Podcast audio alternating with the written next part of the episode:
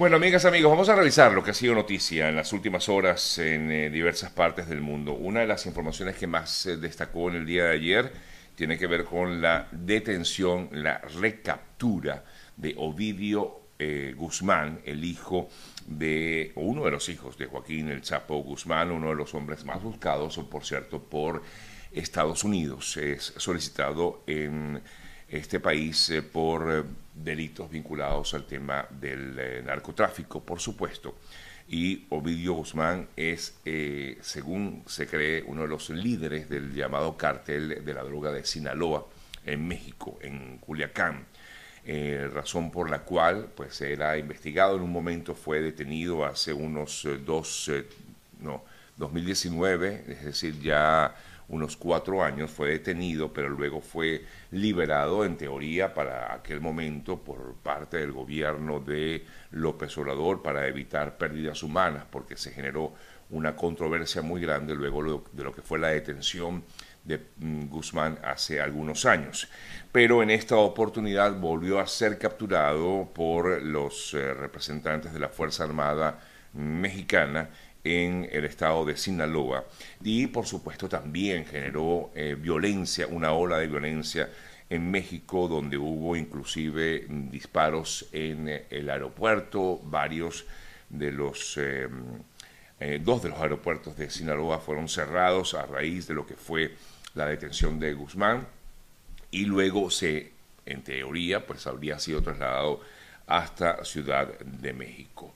Eh, según la información que manejan los medios mexicanos, el hijo del Chapo fue trasladado en una aeronave de la Secretaría de la Defensa Nacional de ese país hasta Ciudad de México. Pero como esto ocurrió en horas de la madrugada del día de ayer, eh, durante toda la mañana hubo una serie de situaciones eh, dentro de la localidad de Culiacán, en Sinaloa. Eh, una jornada bastante violenta se vivió en esta zona, incluso aviones que trasladaban pasajeros, digamos aviones comerciales, mm, también sufrieron algunas, algunos impactos de bala porque los integrantes de este cartel de la droga comenzaron a hacer disparos en protesta por lo que fue la detención del joven Ovidio Guzmán. Em, hasta el momento, pues la información solamente destaca que fue trasladado hasta Ciudad de México. Digamos que no hay más detalles, nos imaginamos que en el día de hoy el eh, propio gobierno de ese país, eh, seguramente Andrés Manuel López Obrador, tomará eh, la palabra para dar información con respecto a lo que ha sido la detención de este importante cártel, eh, perdón, este importante líder del cártel de la droga, hijo del Chapo Guzmán. El operativo que logró con la captura de Guzmán eh, tomó seis meses de trabajo, seis meses de trabajo de reconocimiento, de vigilancia. Esto lo reveló el propio representante de la seguridad de la Secretaría de Defensa mexicana y según lo más reciente puedo leer aquí que fue trasladado al mismo penal desde que alguna vez se fugó su padre, el Chapo Guzmán, luego de lo que fue este operativo. Eh, sin duda alguna, pues efectivamente un gran golpe para la droga, para el narcotráfico en México y ya veremos qué tipo de consecuencias traerá. Esperamos que no vuelva a ser liberado como fue liberado hace algunos años este, este líder ¿no? negativo.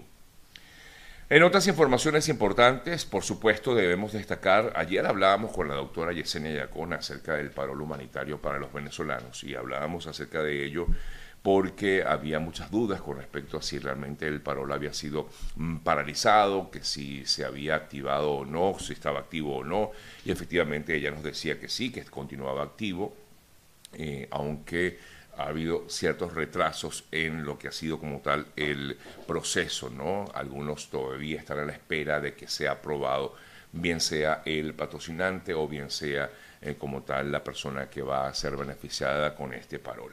Y ayer Estados Unidos se anunció una serie de medidas o de planes relacionados con este programa humanitario y por tanto había, o hablaba de que el eh, programa que había sido eh, ya aplicado a venezolanos iba a ampliarse. A ampliarse significa que ya no van a ser 24 mil personas las que en todo caso van a ser beneficiadas por parte de Venezuela, sino que esto se ampliaría porque se habla, según lo que ayer comentaba el propio gobierno de Estados Unidos, de la administración Biden, de que iban a aceptarse más de 30 mil personas al mes de no solamente Venezuela, sino también se amplía a otros países. ¿A cuáles países? A las personas que en todo caso provienen desde eh, Haití, desde Cuba y desde Nicaragua. Con, de, esta manera lo que quiere el gobierno del presidente Biden es evitar más esta entrada ilegal eh, que en su mayoría, como todos sabemos, están llegando justamente de estas naciones, ¿no? Así como ocurrió con Venezuela, eh, igualmente pues ha ocurrido con cubanos, con nicaragüenses y con haitianos, que toman esta vía, esta ruta muy complicada, de incluso desde Panamá, desde el Darién, hasta llegar a la frontera sur con Estados Unidos. Es decir, que lo que ha mm, eh, o intenta hacer el gobierno del presidente Biden es eh, tratar de manejar la migración de una forma ordenada, humana, decían ellos, incluso corroborado así por las autoridades mexicanas, que esperan que de esta manera las personas eh, puedan hacer solicitudes a través de este llamado para un humanitario eh, con personas que ya se encuentran aquí en Estados Unidos. Em, con la inclusión de cubanos, haitianos y nicaragüenses se amplía este programa que se lanzó en el, pasado mes de octubre para entregar estos 24 mil permisos a los migrantes venezolanos y al mismo tiempo, pues inmediatamente las personas que vengan de esas naciones, de Cuba, Haití, Nicaragua y Venezuela, van a ser deportadas a México si entran de forma ilegal eh, e irregular a Estados Unidos, a quienes atraviesen la frontera sin permiso. Es una decisión tomada por el gobierno, las autoridades de migración estará al tanto de todo ello y por lo tanto toda aquella persona que intente ingresar de forma ilegal o sea atrapada en el momento en que ingresó por la frontera de manera irregular será expulsada y no tendrá derecho además a lo que eh, serían los beneficios de este programa. Estados Unidos quiere de esta manera triplicar el reasentamiento de refugiados o procedentes de otras partes del continente en este año y acogerá entonces hasta más de 30 mil personas de manera, eh, digamos, mensualmente eh, a través de este llamado parol humanitario. Em, en, informaciones relacionadas con este tema, ayer el propio presidente Biden daba a conocer detalles y ahí les e instaba a la gente a no hacer el cruce ilegal. Lo que están buscando definitivamente, lo que busca el gobierno de Estados Unidos es evitar esa entrada masiva que hemos visto en los últimos meses en la frontera sur, inclusive también evitar, el, como ayer comentábamos, eh, el eh, la gran cantidad de embarcaciones que llegan por el lado de la Florida hasta Estados Unidos. El gobierno mexicano, como les decía, pues ha avalado la decisión de Estados Unidos de aceptar a estos migrantes. México recibe con agrado el anuncio de estas acciones por parte de Estados Unidos para lograr, como ya les decía también, eh, una migración ordenada, eh, segura, regular y humana. Fue el comunicado que expuso la Secretaría de Relaciones Exteriores de México luego de esta decisión tomada por el gobierno de Biden, quien, eh, digo, el propio presidente, pues tiene previsto ir este domingo hasta El Paso, en Texas, para visitar la zona fronteriza, justamente el límite entre Estados Unidos y México en El Paso, en eh, Texas. Y de esta manera espera inclusive no solamente estar en México el próximo domingo, sino creo que quiere reunirse con eh, su homólogo mexicano, Andrés Manuel López Obrador, inclusive también con el primer ministro de Canadá, Justin Trudeau. en lo que sería pues eh, una importante eh, reunión que se daría entre las tres naciones. Pero básicamente la intención es de parte del gobierno de Biden verificar lo que está ocurriendo en esta importante frontera, una frontera bastante caliente. Por su lado, el exmandatario Donald Trump eh, mm, publicó un video en el cual en el día de ayer acusaba a Biden de estar del lado de los carteles de la droga por esta política migratoria. Eh, claro, el, anuncio se hizo después del comentario que hizo el presidente, expresidente eh, Trump, pero afirmaba que Biden lo que quiere es colocarse del lado de la droga por su política migratoria.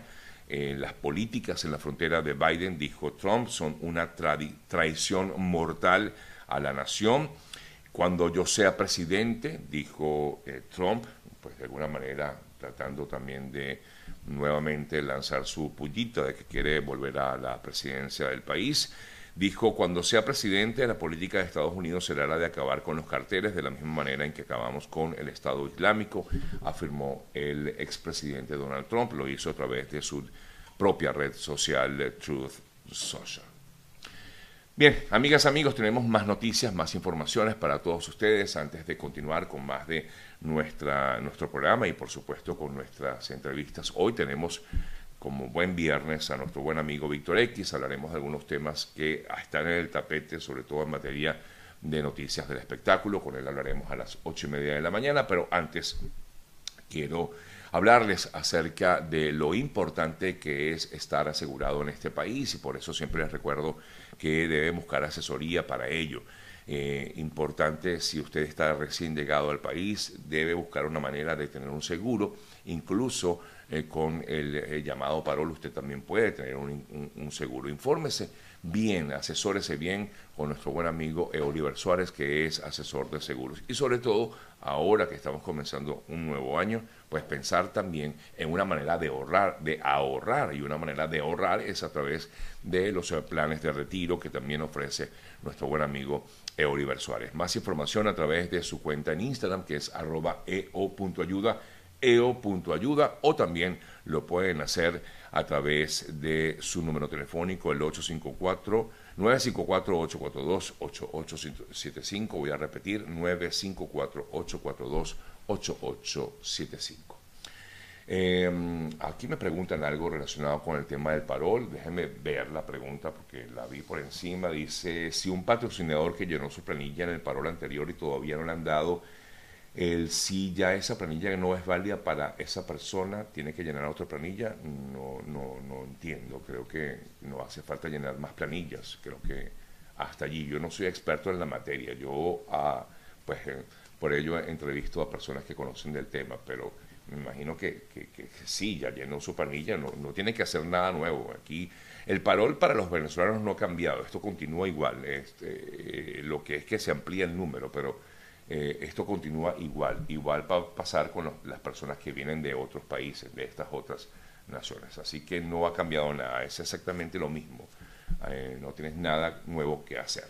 Igualmente siempre tengo por aquí al pana Jam, que ya lo vi por aquí respondiéndole. Gracias Jam por responderle, que es un pana que está aquí conectado siempre y conoce bastante del tema. y me ayuda respondiéndole a la gente. Gracias, eh, Jam Tiger, mm, que está por ahí en las redes de esa manera. Bueno, en otras informaciones, ayer también se dio una situación en Venezuela, particularmente con respecto a la Asamblea Nacional, mejor dicho, a las dos asambleas nacionales que hay en Venezuela. La Asamblea Nacional que fue elegida en el año 2015 y la Asamblea Nacional que fue elegida en el año 2020. Recuerden que está esta em, situación nada, eh, eh, quizás muchos no lo entienden, en, digamos en otros países, eh, tal vez lo entendamos solamente un poco más, no mucho los venezolanos. Pero bueno, efectivamente hay dos asambleas, la asamblea que fue electa en el año 2015, considerada de eh, legítima, y la del 2020, que para algunos no es legítima, tomando en cuenta de que se dio eh, luego de una serie de irregularidades y bueno, fue electa en 2020. Pero lo cierto de todo es que hay dos asambleas. La primera, la del 2015, que fue la que justamente decidió en su momento que Juan Guaidó fuera el presidente y por tanto el presidente llamado presidente interino de Venezuela, luego de esa decisión que tomaron de eliminar como tal el llamado interinato, pues ahora esa asamblea eligió, eligió en el día de ayer una nueva junta directiva, una nueva junta directiva eh, que eh, ha sido integrada o es integrada, mejor dicho, por eh, tres mujeres, las tres mujeres que representan a los partidos del llamado G4, Primero Justicia, Un Nuevo Tiempo y Acción Democrática. Ellas tres se encuentran en el exterior, en la presidenta Dinora Figuera de Primero Justicia, se encuentra en España. También está Marianela Fernández de Un Nuevo Tiempo, quien se encuentra en, em, eh, según entiendo, está en otra parte del mundo, no recuerdo exactamente dónde. Y eh, la señora Auristela Vázquez de Acción Democrática se encuentra en Estados Unidos. El tema está en que las tres personas se encuentran fuera del país. Eh, el objetivo, al parecer, no es lograr una nueva presidencia interina, según estaba leyendo. El objetivo es lograr una especie de comisión, comisión que en teoría pues estaría dispuesta a em, de alguna forma proteger los activos de, de Venezuela que se encuentran en el exterior, básicamente los que están en Estados Unidos y en Inglaterra, eh, básicamente.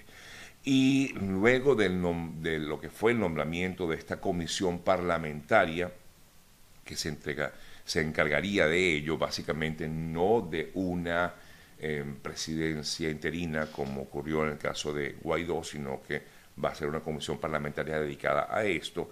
Ayer el Ministerio Público venezolano, eh, liderado por el fiscal Tarek William Saab, eh, designó a fiscalías que van a, encargarse de investigar y sancionar lo que ya consideran son delitos eh, de corrupción vinculados justamente al nombramiento ilegal de esta comisión parlamentaria que él catalogó como fantasmagórica. Estoy leyendo un tuit que hizo eh, Saab en el día de ayer, porque esta comisión, según lo que él plantea, está impuesta para el robo de activos de Venezuela en el exterior.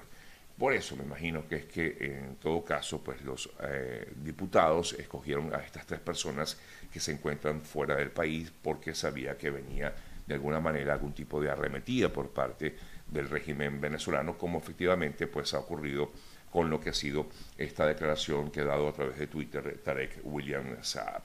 Em, no sé si ha habido algún tipo de acción como tal al respecto. Lo cierto de todo es que estas personas, bueno, se encuentran fuera del país. ¿Cómo van a dirigir las, eh, digamos, eh, eh, la asamblea desde fuera del país? Bueno, como lo han hecho hasta ahora muchos otros diputados, que han, la mayoría de los diputados de la Asamblea 2015 se encuentran fuera de Venezuela. Bueno, eso ocurría, como les decía, con esta Asamblea de 2015, pero está la otra Asamblea, que fue elegida en 2020. Ayer eh, es que esto ocurre todos los 5 eh, de enero, eh, cuando pues comienza el nuevo año, digamos, fiscal para el Parlamento venezolano. Y ayer fue nombrado, o mejor dicho, ratificado Jorge Rodríguez como presidente de la Asamblea Nacional, es el actual presidente de la Asamblea Nacional del 2020 y fue ratificado eh, como presidente de esta asamblea, mm, eh, es decir, del próximo año de la asamblea del año 2020. No es sencillo, pero es un poco para tratar de explicar lo que pasa con estas dos asambleas que eh, funcionan em, desde Venezuela. Una de forma, digamos, directa allá en el país y otra de manera virtual, como ya pues le comentaba. Bien, amigas, amigos, son las 8.16 minutos de la mañana. Vamos a seguir con más información para todos ustedes. Voy a irme a otro, otro congreso porque también hay problemas con el Congreso de Estados Unidos. Ayer nuevamente fue propuesto Kevin McCarthy para presidir la Cámara Baja, la Cámara de Representantes. Kevin McCarthy es del Partido Republicano. Ha perdido ya en varias ocasiones. Ya era como la séptima votación eh, hasta ayer, pues todavía no había eh, luz eh, verde en la Asamblea Nacional. Déjenme ver aquí si de todas formas ha habido algún cambio con respecto a esto, pues no, el programa, el, tema, pues continúa básicamente eh, igual. Eh, McCarthy sigue estando consumido eh, por la política pro-Trump que él mismo ayudó a impulsar, es lo que leo en un análisis que hace el equipo de CNN. Kevin McCarthy es el último líder republicano en descubrir que es imposible adelantarse la marcha de su partido hacia extremos de hacia los extremos, perdón, hacia la extrema derecha. Leo textual lo que dice CNN el californiano ha perdido la cantidad de 11 votos nominales consecutivos en la Cámara de Representantes hasta ayer en la noche en su intento por convertirse en el presidente de la Cámara de Representantes. Es el primer líder republicano en abrazar al expresidente Trump luego de la insurrección del 6 de enero del año 2021, eh, pero bueno, no ha logrado como tal la mayoría para poder ser el, eh, de alguna manera, el speaker del Partido Republicano, ¿no? o sea, el speaker del Congreso, como se le conoce al líder del Partido eh, Republicano y por lo tanto al líder de la Cámara de Representantes.